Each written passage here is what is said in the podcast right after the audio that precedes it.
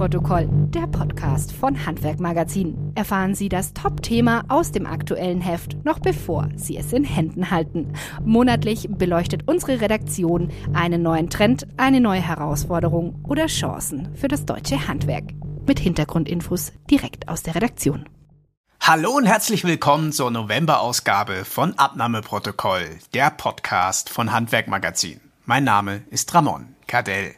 Ja, wir haben es ja fast schon ein bisschen im September zu spüren bekommen. Der Winter und kalte Temperaturen stehen vor der Tür und dieses Jahr soll es ja ein besonders harter Winter werden. Schuld daran natürlich die Energiekrise, Gas, Öl, Strom, alles ist teurer als je zuvor. Aber ich möchte gar nicht erst in diese unglaubliche Dramatisierung der Situation kommen, wie wir sie ohnehin überall hören und sehen. Vielmehr lohnt sich doch ein Blick auf Maßnahmen zu werfen, um trotzdem irgendwie durch die kalte Jahreszeit zu kommen, um trotzdem durchzuhalten. Meine Kollegin Irmela Schwab hat sich daher für einen Beitrag in der November-Ausgabe mal ganz genau angeschaut, was die Krise für besonders betroffene Gewerke wie beispielsweise Wäschereien, Textilreiniger oder Friseure bedeutet und wie diese trotzdem einigermaßen unbeschadet durch den Winter kommen können. Hi Irmela, bevor wir jetzt auf die einzelnen Branchen kommen, möchte ich noch kurz die allerschwierigste Frage loswerden. Hast du eine Prognose, wie hart wird der Winter wirklich? Hallo Ramon. Ja, leider ist es voraussichtlich so, der Winter wird hart. So sagt es zumindest das IFO-Institut.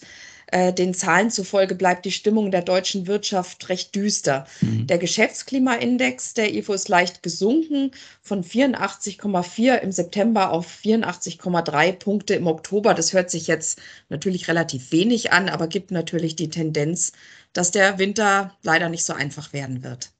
Also gut, die Situation ist ernst, aber das ist ja auch aktuell keine große Überraschung. Wie ernst sie letztlich für die jeweiligen Betriebe werden kann, hängt ja auch stark von den Branchen ab. Warum sind denn einige Gewerke mehr gefährdet als andere? Ja, das hängt äh, vor allen Dingen mit der Energie, mit dem Energieverbrauch zusammen, ähm, im, im, im Beispiel gerade von Metzgereien, von Bäckereien, aber auch Wäschereien.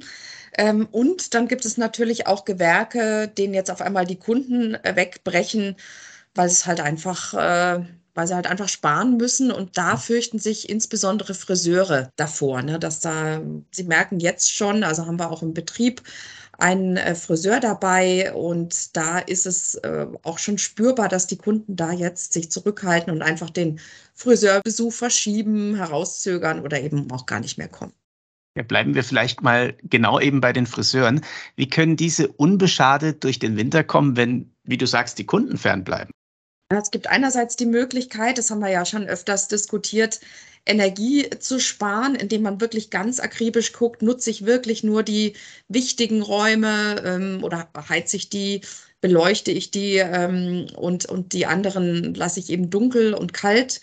Dann hilft es natürlich auch, ein Thermostat zu verwenden, um da die Temperatur einfach äh, konstant zu halten und nicht äh, aufzudrehen, die Heizung und dann zack, ist es überheizt der Raum und äh, das hilft auf jeden Fall da ähm, auch ein paar Euros zu sparen. Und natürlich kann man sich kurz oder eben auch langfristig nach alternativen Energiequellen umsehen. Dann auf der anderen Seite, also gerade im Fall des Friseurs, hilft auch ein geschicktes Marketing äh, Miriam Plagge von der Barbier in Aurich, die wir im Text erwähnt haben, setzt zum Beispiel verstärkt auf Social Media. Sie postet dort Bilder, aber eben auch Aktionen wie Gewinnspiele und ähm, ja, veranstaltet äh, gemeinsam Unternehmungen, zumindest plant sie das, etwa an äh, Weihnachten zusammen oder um die Weihnachtszeit rum zusammen auf den Weihnachtsmarkt zu gehen mit Kunden. Hm. Das sind natürlich schöne Sachen, um die Kundenbindung zu intensivieren. Ja, bei vielen anderen Gewerken, also im Gegensatz zu den Friseuren, ist es ja eher so, dass die Kunden nach wie vor da sind, aber die Kosten einfach aus dem Ruder laufen. Welche Tipps hast du für energieintensive Handwerksbetriebe, die allmählich in die Bredouille geraten? Ja, auch hier muss man sagen, es hilft nur eines Energiesparen, wo es nur geht. Dazu haben wir auch eine Checkliste zusammengestellt, die tatsächlich auch für alle Gewerke und für alle Unternehmen eigentlich mhm. ähm, praktikabel ist. Die reicht eben von der Umstellung auf alternative Energien beziehungsweise auch Energielieferanten. Manchmal hat äh, ein Lieferant ja dann doch die günstigeren Preise. Das muss man halt tatsächlich gut unter die Lupe nehmen. Und dann haben wir auch noch Tipps, äh, wie man effizienter wirtschaftet und welche Marketingmaßnahmen helfen. Also gerade Stichwort Social Media, wie es eben Frau Plagge macht in Aurich. Äh, es können allerdings auch kleine Preiserhöhungen helfen. Das ist natürlich ein bisschen unbequemes äh, Thema, die Preise an die Kunden weiterzugeben, macht man natürlich auch ungern. Aber solange es sich im nachvollziehbaren Rahmen bewegt, verstehen das die Kunden auch, wie unsere Geschichte zeigt. Also in der Theorie klingt das alles sehr plausibel. Die Frage ist natürlich dann, äh, wie es konkret im echten Leben umgesetzt wird. Hast du vielleicht auch hier einen Fall aus der Praxis für mich von einem energieintensiven Betrieb, der gut durch den Winter kommen will? Mhm. Ja, hier haben wir uns das Gewerk Wäscherei ausgesucht, die ja mhm. gerade sehr unter den äh, ganzen Pre äh, Preissteigerungen leiden. Marco Offermann von der Wäscherei Offermann in Simmerath hat da auch nicht den Königsweg im Auge. Er braucht sehr viel Gas für seine Maschinen, hat er uns erzählt. Und ähm, hat auch berechtigte Ängste, dass, äh, ja, dass einfach sein Budget übersteigt. Er hat jetzt erstmal seinen Vertrag gekündigt mit seinem aktuellen Lieferanten, rutscht also demnächst in die Grundversorgung mhm.